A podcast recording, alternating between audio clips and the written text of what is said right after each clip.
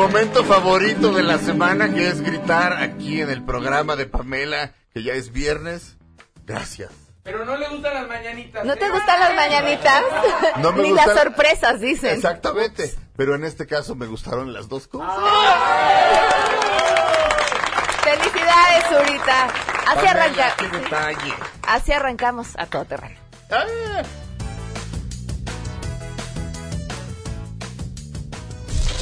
MBS Radio presenta a Pamela Cerdeira en A Todo Terreno, donde la noticia eres tú.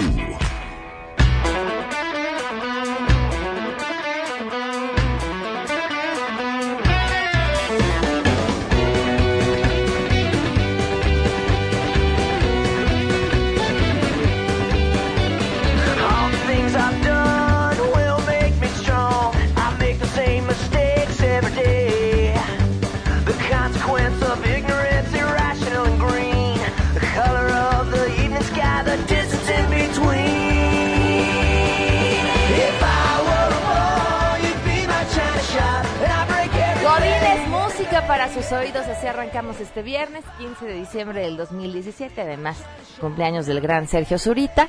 Gracias por acompañarnos. El teléfono en cabina 5166125, el número de WhatsApp 55 33 32 95 85 y además en Twitter y en Facebook me encuentran como Pam Cerdeira. El día de hoy, este viernes 15 de diciembre, se cumplen tres meses con 13 días del feminicidio de Pamela Salas Martínez. Tres meses con 13 días en los que no ha habido justicia. El 2 de septiembre, después del 31 de agosto, que estuvo festejando su cumpleaños número 23, eh, Victoria Pamela eh, fue encontrada asesinada en, en un hotel en Tlalpan. Sus padres sabían que ella estaba con Mario Sáenz, que era su novio, y todavía el 1 de septiembre ella sube una foto a su Facebook con, con él, y pues lamentablemente la encuentran asesinada de una manera muy terrible. La última conversación que yo tuve con mi hija fue el día viernes. Como entre 10 y 11 de la mañana yo le hablé, le dije que, que si no pensaba ir a trabajar porque ella trabajaba y me dijo que le habían dado el día. Yo lo oí muy bien y esa fue la última conversación que yo tuve con ella. Victoria pues nada.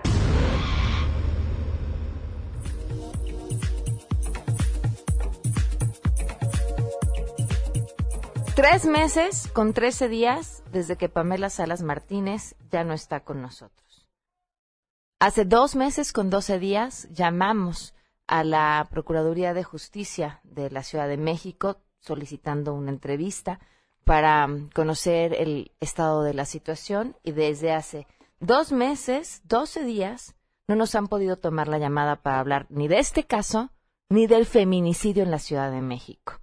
Un saludo al Procurador General de Justicia de la Ciudad de México, Edmundo Porfirio Garrido Osorio. Aquí seguiremos contando y seguiremos esperando. 12 del día con 7 minutos. Le agradezco a Ana Vidart que nos acompañe vía telefónica para platicar sobre una exposición que no se pueden perder y que además pues ya tiene sus días contados. Ana, ¿cómo estás? Gracias por acompañarnos. Hola, ¿qué tal, Pamela? Qué gusto. Cuéntanos de qué se trata. Mira, estamos muy entusiasmados con las actividades que tenemos para este fin de semana en Ujú. Tamayo, está casi cerrando el año. Eh, una de ellas es eh, Ubumex, que UMEX propone una selección de materiales del video de la plataforma ObuWeb, que es una plataforma que reúne materiales muy raros que se fueron digitalizando de video, sonido, poesía, danza, textos e investigaciones. Y nosotros armamos una selección en relación a la exposición Las relaciones mentales de Eduardo Costa. Entonces está muy interesante como para ver este sí echarse una tarde de, de rarezas relacionadas a, esta exposición que está muy buena y que también cierra pronto en enero. Esto es en auditorio de 11 a 6 de la tarde. Es entrada libre y este también para los que estén interesados pueden traer sus USB o discos extraíbles y aquí les podemos pasar la información. La idea es como que compartir este archivo con todo el mundo que venga. O sea, que se puedan llevar esa exposición a su casa, lo cual es bien interesante, ¿no? Porque a veces cuando uno acude a ver ciertas exposiciones por un tema de derechos, en algunas ni siquiera puedes fotografiar lo que estás viendo. Sí, aquí la idea es como compartir completamente la información. Lo que se llevaría a la casa es la selección de videos relacionados con la exposición y también estaría bueno como si ya, que vienen a ver las proyecciones, darse una vuelta por la exposición y este tenemos visitas guiadas a la una y a las doce, entonces aquí los esperamos. Este fin de semana en el Tamayo. Sí, y también tengo una actividad para el domingo. Ok, ¿cuál es? El domingo es el cierre del ciclo de cine. Tenemos un programa que se llama Matineta Mayo, y este que son todos los domingos a la 1 pm y también hacemos una selección de documentales y este y películas también de ficción en relación a distintas eh, exposiciones. Esta es en torno a la exposición de Henry Sala y la proyección que se va a dar es Tierra Desolada para que nadie se dé cuenta de Anne Codura. Perfecto. entrada libre a la 1 pm el domingo, los esperamos. Muchísimas gracias, Ana. A ti. Que estés muy bien, hasta luego.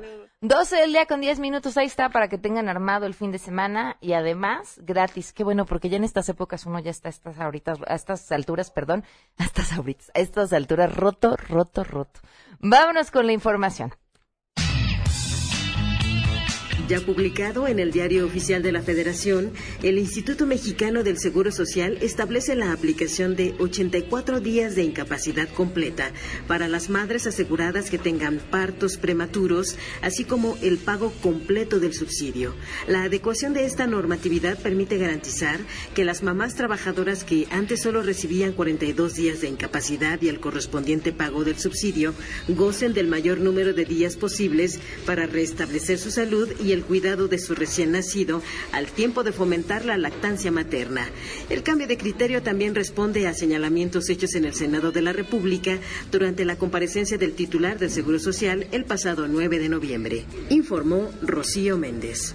Pamela, te saludo con gusto y te comento que el Instituto Nacional de Migración, a través del programa Paisano, recibe y apoya el ingreso de la caravana Paisano Invierno 2017 a territorio nacional por el puente internacional número 2 Juárez Lincoln en Nuevo Laredo, Tamaulipas, para dar inicio a su recorrido que tiene como destino Jalpan de Serra, Querétaro.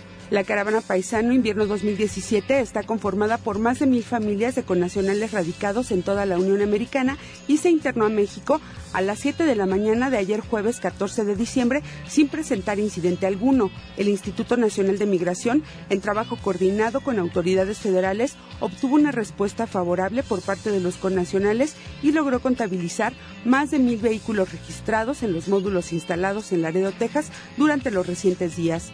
La caravana que encabeza el Instituto Nacional de Migración cruzará territorio nacional y pasará por los estados de Nuevo León, Coahuila, San Luis Potosí, entre otros, y beneficiará a miles de connacionales que vienen de visita a territorio mexicano para disfrutar de las fechas decembrinas, informó Nora Bucio. Gracias. El homicidio doloso es un delito de alto impacto que las autoridades capitalinas atribuyen a la disminución de la pena por portación de arma de fuego. En lo que va del año han sido puestas a disposición de los jueces 275 personas acusadas de algún asesinato en la Ciudad de México y la Policía de Investigación acumula 292 órdenes de aprehensión que fueron cumplimentadas por el mismo ilícito, aseguró el procurador capitalino Edmundo Garrido Osorio. Pues estamos hablando de un total de 567 personas puestas a disposición por el delito de homicidio ante los jueces de control. Y no vamos más lejos, el mes pasado y este mes tuvimos cifras históricas en relación a cumplimientos de órdenes de aprehensión.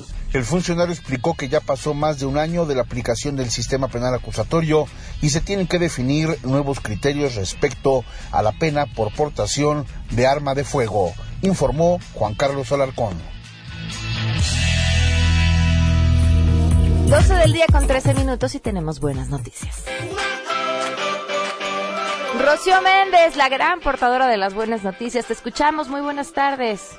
Buenas tardes, Pamela. Mira, Chiapas avanza en la reconstrucción de viviendas afectadas por los sismos de septiembre. Así lo confirma el vocal ejecutivo del Fondo de la Vivienda del ICE, el FOBISTE, Luis Antonio Godina, quien supervisó la reconstrucción de casas afectadas por estos movimientos telúricos en Jaltenango, Chiapas, que tan solo allí se tienen alrededor de 2.300 viviendas con daño total o parcial. Godina supervisó los avances de la edificación de nuevos hogares tras estas viviendas colapsadas por los sismos y recorrió algunas casas prefabricadas que fueron donadas por la Cámara Nacional de la Industria de Desarrollo y Promoción de la Vivienda en Chiapas para principalmente personas vulnerables como madres solteras, enfermos o personas de la tercera edad. Godina Herrera revisó también que los proyectos de construcción contaran con la disponibilidad de materiales y platicó con beneficiarios. Hay que destacar que las autoridades participaron en esta supervisión que llevaron a cabo las autoridades federales de el avance de la reconstrucción en el estado de Chiapas. Este es el reporte al momento, Pamela. Rocío, muchísimas gracias. Buenas tardes. Buenas tardes. Hoy una una persona quien me encontré me pidió que, y no es la primera vez que me lo dicen, que tengamos más buenas noticias, que le demos más espacio a la sección, que necesitamos más buenas noticias. a ver, Luis, ven acá a contestarle al público, a esa cara que hiciste, ven acá y diles, diles todo lo que tienes que decir al respecto. Lo que discutíamos ayer, tú y yo, ven, siéntate.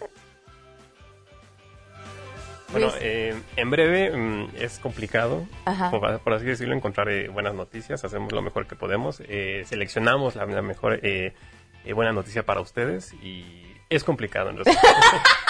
Lo voy a dejar en. Es complicado, contestó como político. ¿Les quedó claro? ¿Dijo si sí? ¿O dijo si no? No dijo nada, dijo es complicado. Así le contestó la novia también. Es complicado. Saben que sí, sí es bien complicado, pero, pero las hay. Las hay y haremos todo nuestro esfuerzo por cada vez que podamos tener muchas más buenas noticias eh, para ustedes, que, que finalmente es nuestro trabajo. 12 con 15, vamos a una pausa y continuamos a todo terreno. Más adelante A Todo Terreno. Pues miren, con lo que vamos a regresar, creo que califica como una buena noticia. Un esfuerzo importante desde Twitter y el Consejo Nacional para Prevenir la Discriminación. Con eso regresamos. Si te perdiste el programa A Todo Terreno con Pamela Cerdeira, lo puedes escuchar descargando nuestro podcast en www.noticiasmbs.com. Pamela Cerdeira regresa con más en A Todo Terreno, donde la noticia eres tú.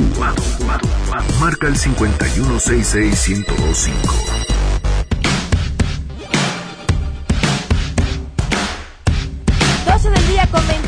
Continuamos a todo terreno. Ay, las redes sociales. Cada vez que uno ve lo que sucede en las redes sociales, recuerda aquella teoría del martillo, ¿no? Tú tienes un martillo y puedes con tu martillo construir cosas maravillosas o puedes agarrar tu martillo y decidir destruir todo lo que tienes a tu paso. Una de las mejores descripciones sobre lo que es Twitter que he escuchado es el patio de la secundaria. Así. ¿Y qué puede suceder en un patio de la secundaria? Pues absolutamente de todo. Las opiniones que ahí se leen son del patio de la secundaria. No todas, ¿no? Pero como en todo, pues hay que escarbarle. Y en este afán de encontrar lo bueno, de pronto uno se encuentra eh, alguna basura. ¿Por qué? Porque el anonimato, y a veces ni siquiera con la necesidad de este, ayuda a que saquemos eh, nuestras frustraciones y lo más cochino que llevamos dentro, eh, que no tengamos un filtro, eh, que esto nos dé valor para decir lo que cara a cara jamás diríamos, o hasta que la misma red social sea utilizada para manipular la conversación y a través de mensajes de odio o mensajes discriminatorios borrarle atención o peso a otro tipo de conversaciones que suceden dentro de la misma red social. Una guerra dentro del patio de la secundaria. Eh, le agradezco enormemente a Alejandra Haas, presidenta del Consejo Nacional para Prevenir la Discriminación, que nos acompaña vía telefónica. Y está aquí para compartirnos acerca de un convenio que logra el Consejo con Twitter y que además me parece de lo más interesante. Gracias por acompañarnos. Muy buenas tardes. Buenas tardes, Pamela. Encantada de estar contigo. Cuéntame, ¿cómo fue que llegaron a, a este convenio? Mira, eh, nosotros en CONAPRED, desde luego, pues hemos recibimos constantemente eh, alertas de parte de la sociedad en general sobre discursos discriminatorios, cuestiones que pasan en redes sociales y que, como dices, pueden ser altamente discriminatorias o incluso en su momento alguna de ellas podría calificarse como discurso de odio. Y ante esta realidad eh, hemos estado eh, llevando a cabo una serie de iniciativas para eh, abordar la temática. Tú hablas muy bien del patio de la secundaria. Creo que es importante primero aclarar que lo que pasa en las redes sociales es un reflejo de lo que pasa en la realidad. Los distintos ámbitos de convivencia social están permeados por la discriminación. Es un tema estructural que está muy metido en nuestra sociedad y en la forma en la que nos vinculamos los unos con los otros, las unas con las otras. Y lo que nos hemos dado cuenta por experiencias internacionales y por los propios casos que hemos llevado aquí en CONAPRED es que el acercamiento a este tema de las redes sociales desde un punto de vista punitivo es poco efectivo. Esto lo hemos conversado con relatores de Naciones Unidas, eh, con organizaciones de la sociedad civil a nivel nacional e internacional, con experiencias de otros países, y creo que está claro que hay consenso en que el enfoque preventivo es mucho más efectivo que el enfoque punitivo te tendrías que imaginar una policía cibernética que estuviera eh, constantemente persiguiendo a la gente por lo que dice en redes sociales. Sucede en algunos países, hay el caso de España, en donde, eh, por ejemplo, a una chica por hacer unos, unas bromas de un suceso que ocurrió hace 40 años, la metieron a la cárcel, ¿no? Pues sucedió en Veracruz hace, que habrá sido un par de años, ¿no? Y uno se pregunta si eso es, si eso es lo que uno quiere hacia adelante en términos de un Estado que pudiera controlar la libertad de expresión hasta ese punto, ¿no? Y entonces nos empezamos a dar cuenta que la tensión entre el derecho a la libertad de expresión y la no discriminación es una tensión que todavía no hemos resuelto en México y no se ha resuelto a nivel internacional. Hay muchas experiencias, hay muchos casos, hay muchos enfoques, pero en definitiva hay, digamos, dos grandes grupos de eh, tendencias. La tendencia mucho más restrictiva, que es una tendencia en Europa, también motivada por su historia de enorme violencia derivada de los discursos de odio, y un caso como el de Estados Unidos, en donde todo se vale porque la libertad de expresión tiene una preeminencia sobre todo lo demás, y entonces no, no hay ninguna intervención o muy poca intervención realmente, y también se llega a ciertos extremos. Aquí en México estamos todavía definiendo en dónde nos situamos. Hay todavía mucha eh, interpretación por hacer de parte del Poder Judicial, que es quien finalmente da un poco la pauta de cómo ir definiendo estos temas. Pero hemos empezado con el enfoque preventivo porque sí nos parece que ese es de, de esas eh, cuestiones, de esas semillas que hay que sembrar lo más pronto posible. En ese contexto, Conapred ha hecho algunas cosas que ahora te voy a contar, pero tienes razón que es muy emblemático este memorando de entendimiento que tenemos con Twitter desde el día de ayer, porque es una oportunidad inmensa de, de tener interlocución con una empresa que tiene a su cargo quizás de las redes sociales más activas en México y en el mundo y que se ha visto en la necesidad de preguntarse cómo resguardar la libertad de expresión, pero al mismo tiempo poder estar vigilante y atenta de las conversaciones que se tienen y cómo reaccionar ante discursos discriminatorios. Con Twitter lo que conversamos, y eso se concretó ayer en el, en el memorando de entendimiento, es que Twitter necesita que con Aprende de eh, asistencia técnica para detectar eh, o para entender cuáles discursos son o no son discriminatorios, pero también asistencia técnica para los lineamientos que ellos mismos establecen, ¿no? Y esa es una muy buena salida, eso lo llamamos autorregulación que el propio medio, la propia red social tenga reglas de comportamiento y reglas de convivencia y que ellas, ellos mismos, que son quienes tienen el control de la plataforma, puedan establecer esas reglas y puedan establecer incluso sanciones a los usuarios, pero no son sanciones que provienen del Estado, sino que provienen de la propia red social. ¿no?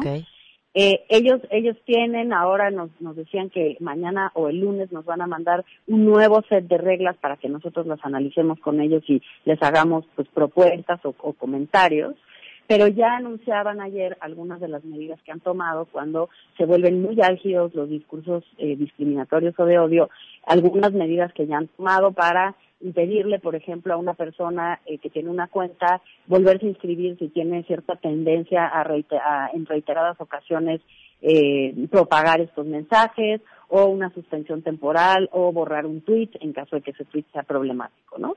Entonces nos parece que a partir de este memorando vamos a poder trabajar sobre construir con ellos estas reglas que ellos mismos van a implementar, pero que el CONAPRED puede contribuir a fortalecer desde un punto de vista técnico.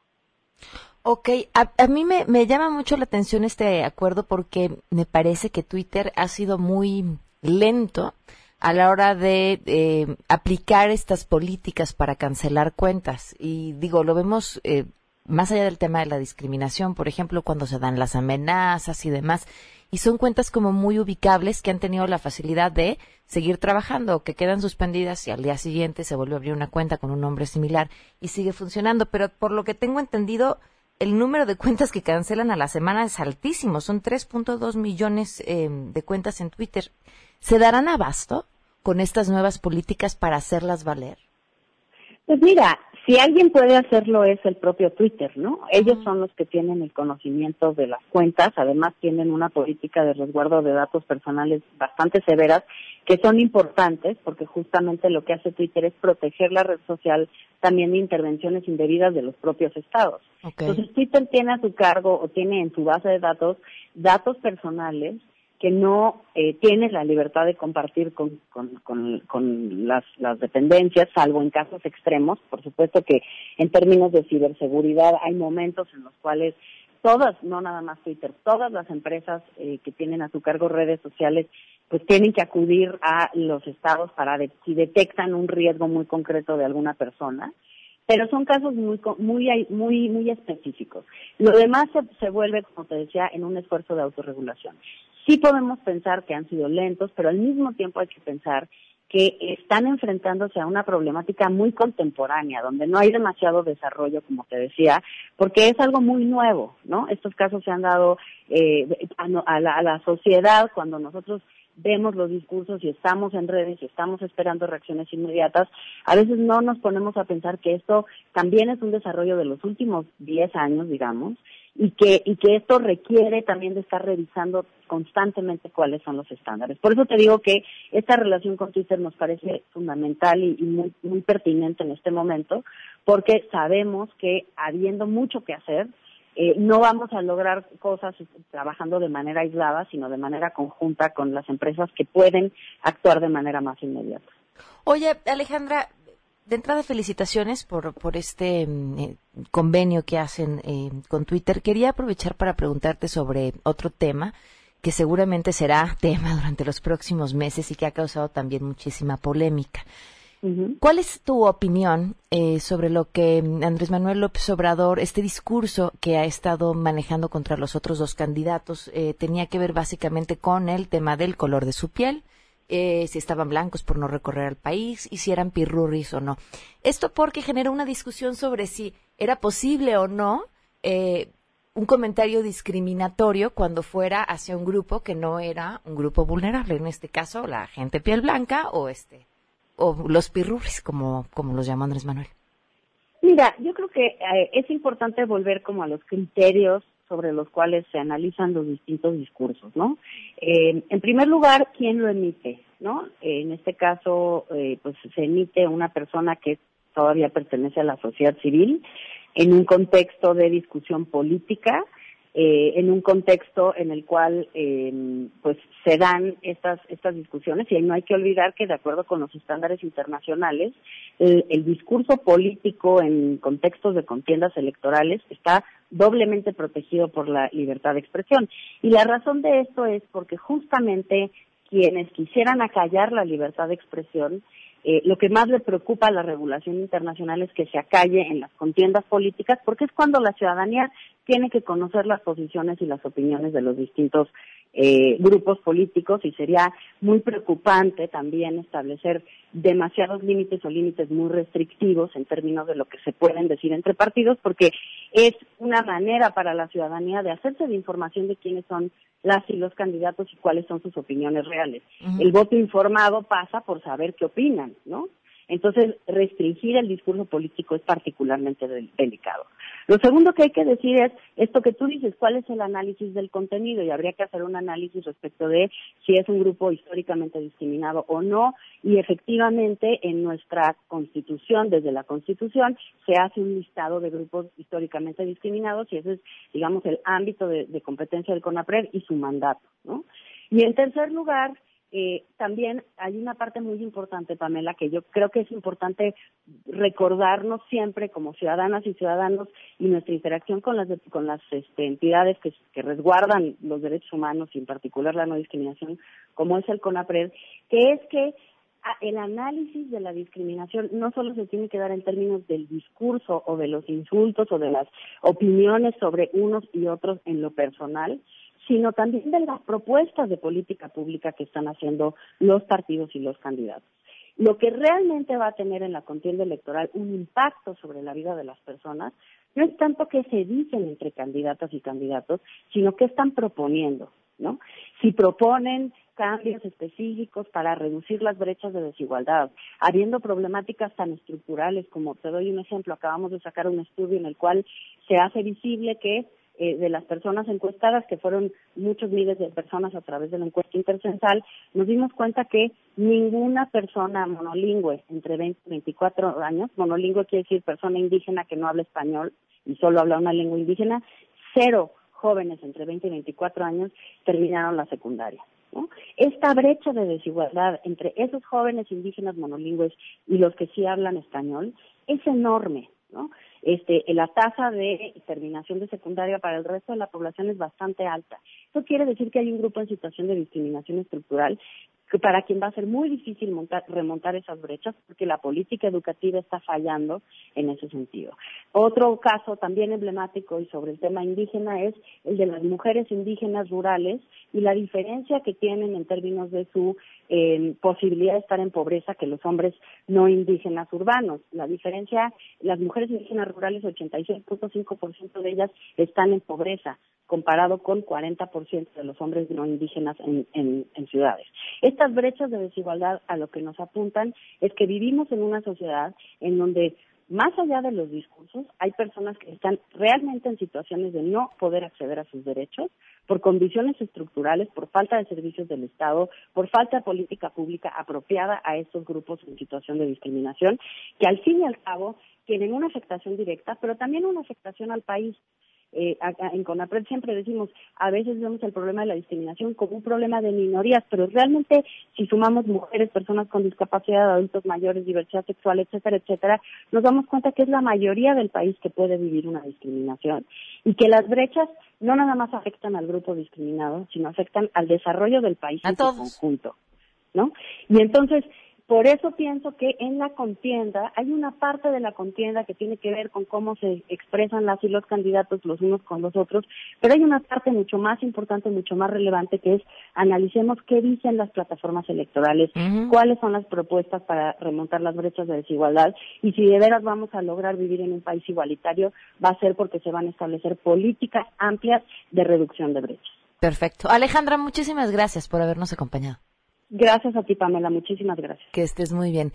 Ese, ese punto es bien importante y ya me tengo que ir en corte, pero les quiero recomendar un ejercicio. Es que si nos olvidamos de los candidatos y nos fijamos en sus propuestas, que sería el ejercicio más correcto, eh, tendríamos que de pronto voltearlas. Por ejemplo, si el candidato A propone eh, X cosa y no nos parece una buena idea, pensar ¿Qué pasaría si esa misma propuesta la tuviera el candidato B, o la tuviera el candidato C, o la tuviera el candidato D, o la candidata D?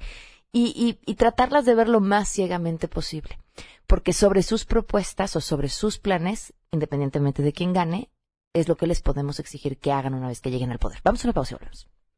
Pamela Cerdeira es a todo terreno. Síguenos en Twitter, arroba Pam Cerdeira. Regresamos. Pamela Cerdeira está de regreso en A Todo Terreno. Únete a nuestra comunidad en facebook.com, diagonal Pam Cerdeira. Continuamos. Ladies and gentlemen, señoras y señores, ha llegado el momento de presentar con orgullo el galardón a lo más selecto de la semana. Los premios de la semana en A Todo Terreno. Ya está aquí Sangre Azteca con Sí, los señor. premios de la semana y arranquemos con nuestro primer nominado. En esta esquina, Javier Lozano. Y en la otra esquina, Gael García. Eso, se agarraron a tuitazos. Hora de carnal. Que, que de Lozano no es nada nuevo, ¿eh? Lozano es su estilo, es de mecha corta, le gusta pelearse por Twitter. Estaban justamente discutiendo por el tema de la eh, ley de seguridad interior y, y, y se arma- ahora sí que se hicieron de palabras y luego este Gael eh, pidió pidió paro. Es que esa frase que nosotros no usábamos eso. sí, Ujú. pero- ¿Cómo? ¿U- pe- pe- ustedes? pedir paro. Ah, bueno, sí, yo sí lo usado. Sí, la- Oye, pero no lo pídame paro. usabas, es como reciente, ¿no? No, ya tiene rato. ¿Sí? Sí, sí, yo me Sí. acuerdo como Bueno, desde la secundaria y, su- te estoy hablando ¿en de 10, serio? 15 años atrás. Su barrio lo respalda. Ay, guau. Ajá. Y que llega Diego Luna y que también se mete. ¿Neta? Sí, se puso bueno. Si no fuera porque estamos hablando de temas realmente serios, vamos a cantarles sangre. claro que sí.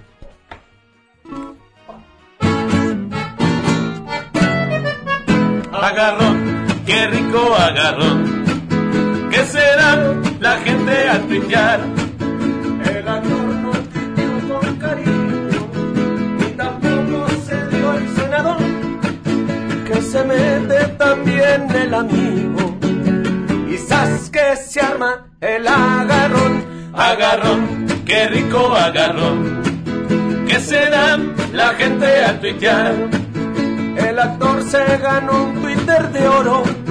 Esta vez no triunfó el senador. Y al amigo que tuiteó poquito, unas clasecitas de acentuación. Agarrón, qué rico agarrón. ¿Qué será la gente al tuitear? Que por cierto, eh, les decía, el tema de la discusión fue la ley de seguridad anterior y justo hace unos momentos quedó aprobada ya en la Cámara de Diputados la ley de seguridad interior. Sí, seguir- yo creo que vamos a seguir hablando mucho de este tema. Vámonos con nuestros siguientes nominados. Eh, maestros de la escuela primaria Antonio Delgado denunciaron que el ayuntamiento de Chilpancingo y el patronato de la Feria San Mateo en Navidad y Año Nuevo se llama el patronato, desalojaron a unos 800 niños que tenían instaladas las aulas en los terrenos de la feria. ¿Por qué quitaron a los niños que tenían ahí sus aulas temporales? Pues por la feria. Ah. Pues, ¿Qué más da? ¿Qué, qué más da si los niños tienen que estudiar? Si pues... Pero ya está vienen la vacaciones. Pues ya No. está la fe, ya no hacen nada. A estas alturas ya no hacen nada. Además ya llevan mucho tiempo sin escuela después del sismo. Ay, ya, que es, que es un ratito más. No, si nuestros niveles educativos están al tiro, ¿qué importa? Váyanse a la feria, chamacos, y pásenla bien. Pases gratis para todos. En la feria de Chilpancingo me encontré unos maestros Rapidín, rapidín, desalojado de rapidín. En la feria de Chilpancingo me encontré unas aulas pum, pum, con sus maestros. Chin, chin, con sus alumnos. Rapidín, rapidín, desalojado de rapidín. Por la feria de Chilpancingo desalojé a todos ellos, pum, pum, estaba por el sismo, tan, tan, viene la feria, chin, chin, es tradición, pum, pum, pues ya ni modo, tan, tan, a la chin, chin, chin, se armó la fiesta, rapidín, rapidín, desalojado, rapidín. ¡Bravo, Sangre Azteca! Vámonos en Facarime Macías, que pidió que le devuelvan su diario y algunas de las cosas que habían incautado, pero pues sobre todo su diario, donde dijo que quería abundancia y se le hizo. ¿Qué le vamos a cantar? Claro que sí. Le escribió una carta a la fiscalía y les exijo me regresen, por favor. Como tengo unas cosas que reclamarles, y en mi diario abundancia tengo yo. Dejé mi casa por vivir